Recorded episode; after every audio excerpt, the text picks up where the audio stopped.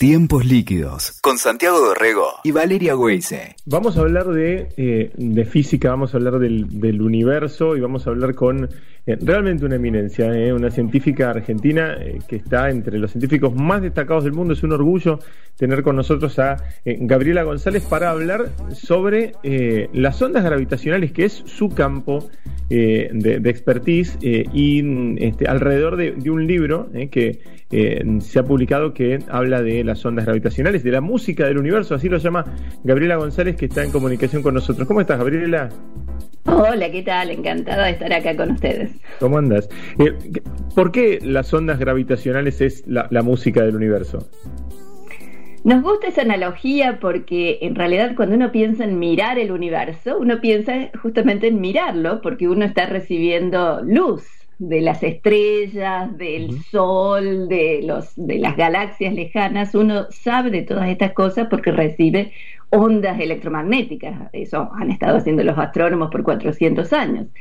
Pero ahora podemos detectar de agujeros negros y de otras estrellas, estrellas de neutrones, estas ondas que no son ondas de luz, no son ondas electromagnéticas, son ondas gravitacionales. Entonces es como agregar otro sentido al, al conocimiento para poder eh, entender el universo. Por eso nos gusta llamarlo la música. ¿eh? Nos gusta decir que es como que haberle agregado sonido al cine mudo.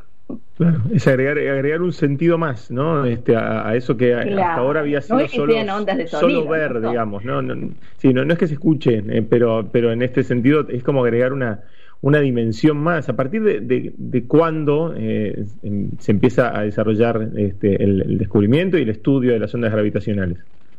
Bueno, el estudio de las ondas gravitacionales empezó con Einstein cuando publicó su teoría de la relatividad general en 1915. En 1916, menos de un año publicó un artículo diciendo esta teoría predice ondas gravitacionales. Tenía varios errores en ese artículo, Einstein se equivocaba también, pero, pero el principio era cierto. Pero también poniendo las constantes de la teoría ahí, demostraba que eran, tenían una magnitud minúscula, un efecto que no se pensaba que se iba a poder medir. Recién en los 60, en los 70, científicos empezaron a pensar cómo medir estas ondas gravitacionales. En los 90 se empezaron a construir los detectores en los que yo trabajo en Estados Unidos, pero también detectores en Europa y en otros lugares. Y recién en el 2015 detectamos la primera onda gravitacional. Gabriela Valeria se te saluda. Eh, la verdad es que queremos transmitirte el, orgullo y el, placer de, hablar con vos eh, por varias cosas, por esto que nos estás contando, pero también porque sos argentina, porque sos una mujer científica, porque sos doctora en física, y estamos, viste, terminando este mes de marzo, Día de la Mujer, ¿no? El 8, y, seguimos repensando lo, lo, difícil que es el camino de las mujeres en muchos aspectos. ¿Cómo ha sido tu experiencia, Gabriela, ¿no? Para llegar a, a doctora en física y a ganar con tu equipo, con ese grupo de, de expertos, un premio Nobel. bueno, aclaro y explicamos en el libro el premio Nobel se les da y se les ha dado en ciencia no a equipos, sino a individuos. Y se les dio en el 2017 el premio Nobel a tres científicos pioneros que empezaron esto en los 70. Kip Thorne, Ray Weiss de Caltech y MIT, dos de ellos, claro, empezaron en los 70 a empujar este proyecto en Estados Unidos.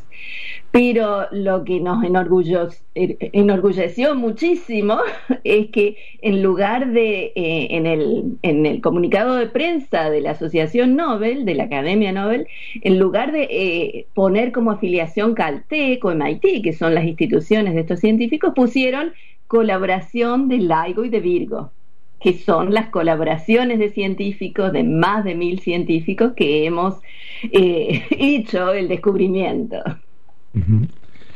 Eh, y, ahora en, eh, en, el libro que eh, han, publicado, ¿no? En la música del universo y, este, y, que son las ondas gravitacionales y por qué cambiaron nuestra forma de entender el cosmos es el título completo de, de este libro. ¿Qué vamos a encontrar, Gabriela? Bueno, van a encontrar la historia no solo de, la, de estos proyectos para descubrir ondas gravitacionales y de los descubrimientos. Ya hemos hecho muchos, incluso después de publicar el libro, después de escribir el libro, se han hecho más descubrimientos. Pero eh, también nos gusta contar la historia desde el principio, cómo era que en la antigüedad se pensaba acerca del universo, acerca de cómo entender el universo, de cómo entender la gravedad, de cómo hay Einstein cambió esta idea de cómo entender la gravedad completamente. Fue una revolución científica en cómo pensar en, la, en, cómo la materia afecta el espacio-tiempo. Y llegar, eh, contar la tecnología que, se tuvo que desarrollar, sin detalles, por supuesto, no tenemos ninguna fórmula, no tenemos ningún, eh, ningún detalle técnico, que se pueden encontrar en otros lugares, pero queremos transmitir no solo el entusiasmo que siempre ha tenido la, humanidad por entender el universo, sino también el esfuerzo que lleva de tanta gente colaborando para hacer esto una realidad.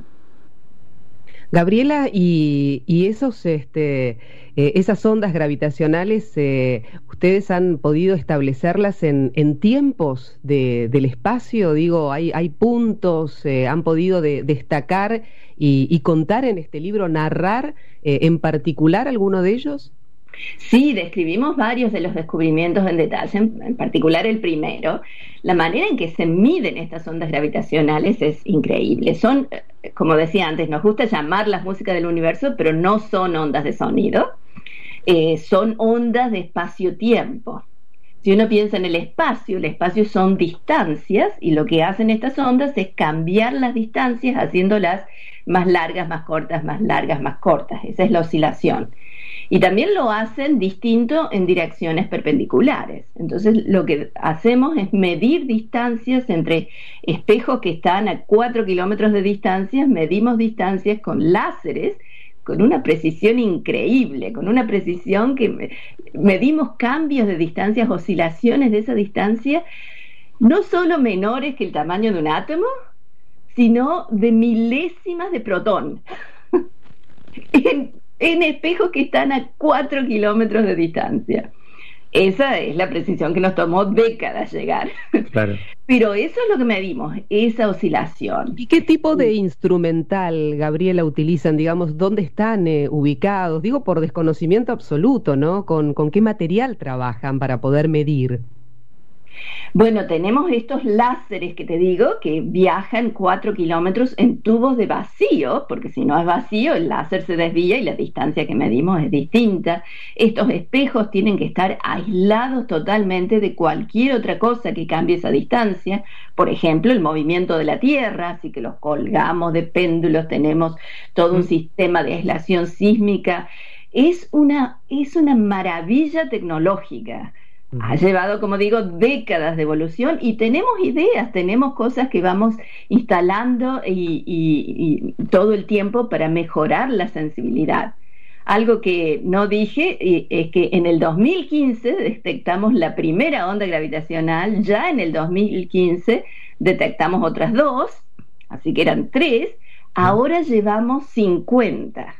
Hemos detectado 50 ondas gravitacionales casi todas proveniendo, y esto es lo también maravilloso, proveniendo de colisiones de agujeros negros. Agujeros negros, es, ahí es cuando me, me, gusta decir que escuchamos el universo, porque los agujeros negros por definición no se pueden ver, no producen luz. claro.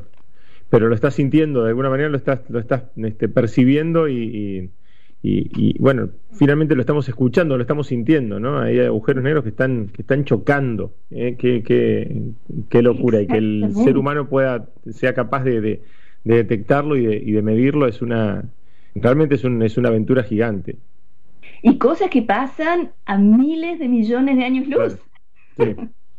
Exactamente. Impresionante. De, de percibir por eh, por cualquier otro, este, de, cualquier otra manera para alguien tan chiquitito como nosotros, ¿no? En, en, la escala universal. Eh, Gabriela, eh, ¿cómo llegaste a, esto, de, tu formación y, tu carrera? Nosotros estamos absolutamente fascinados por lo que nos estás contando, pero digo, ¿cómo ha sido el camino este, para que llegues a, medir este, una colisión de un agujero negro? Bueno, empecé en, Córdoba. Yo nací en Córdoba, crecí en Córdoba, en la ciudad de Córdoba.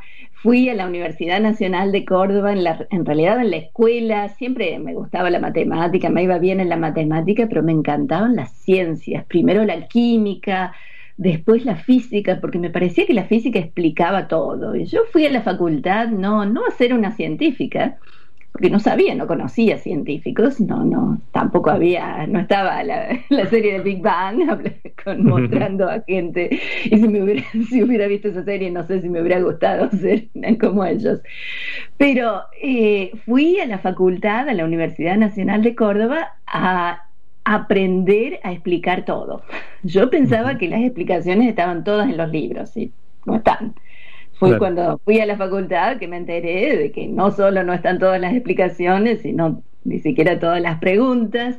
Y eso me, me, encantó, me fascinó. Terminé haciendo mi licenciatura, mi tesis de licenciatura sobre la teoría de Einstein, la teoría de la relatividad. Y después fui a, a, hacer un doctorado a Estados Unidos, también sobre esto de la teoría de la relatividad. Y ahí me enteré de este proyecto porque había un profesor en la Universidad de Syracuse, donde estaba haciendo mi doctorado, que estaba involucrado en, los principios de este proyecto, porque en los 90, cuando estaba haciendo mi doctorado, recién se estaban empezando a construir, recién se habían aprobado estos proyectos, el proyecto LIGO, con dos observatorios en Estados Unidos. Y me encantó, me encantó esa idea, me fascinó, cambié de director de tesis, cambié de tema de tesis y es lo que he estado haciendo desde entonces. ¿Dónde estás radicada, Gabriela? Estoy ahora en Luisiana, en la Universidad Estatal de Luisiana, eh, muy cerca de uno de los dos observatorios LIGO en Estados Unidos, eh, al que en épocas normales, antes del COVID, viajaba varias veces, manejaba varias veces por semana. Pero, y he estado acá hace, hace 20 años, ya este año va a ser mi, mi vigésimo año acá, pero en realidad he pasado por varios otros lugares. Después de terminar mi doctorado en, en la Universidad de Syracuse, fui a trabajar con Ray Wise, uno de estos premios Nobel que comentaba, en, en MIT. Estuve trabajando allá con el equipo que estaba haciendo los estudios para este detector. Después empecé como profesor en la Universidad Estatal de Pensilvania y en el 2001 me mudé acá con mi marido, que también es argentino y también es físico, a la Universidad Estatal de Luisiana. Qué, bueno. La verdad que es una, este, bueno, es una aventura tuya y es, y es una aventura en realidad también de, de, la humanidad descubrir eh, esto, ¿no? Este, y tener esa, esa percepción extra de eh, algo que es este, tan, tan relevante y tan y tan lindo. Gabriela, eh, la verdad es un placer para nosotros eh, charlar con vos. Bueno, me encanta estar con ustedes, conocerlos, conocer este programa, pero como se darán cuenta, también me encanta hablar de lo que hago, sobre todo porque pienso que la gente que los escucha es gente que está interesada en estos temas, gente joven, gente vibrante, que va a, seguir esa curiosidad después de escuchar esto. Por lo menos gusta eso, ¿no? que tiene, que tiene la ciencia, Gabriela, y que decías que no están todas las respuestas, ni siquiera todas las preguntas, dijiste. A mí me interesaba eh, en qué, porque ahora ya está el libro, ¿no? Seguís por ese camino, pero ¿hay algún objetivo en qué estás trabajando ahora? ¿Seguís en el mismo camino? ¿Cuál es tu pregunta a responder por este tiempo, Gabriela?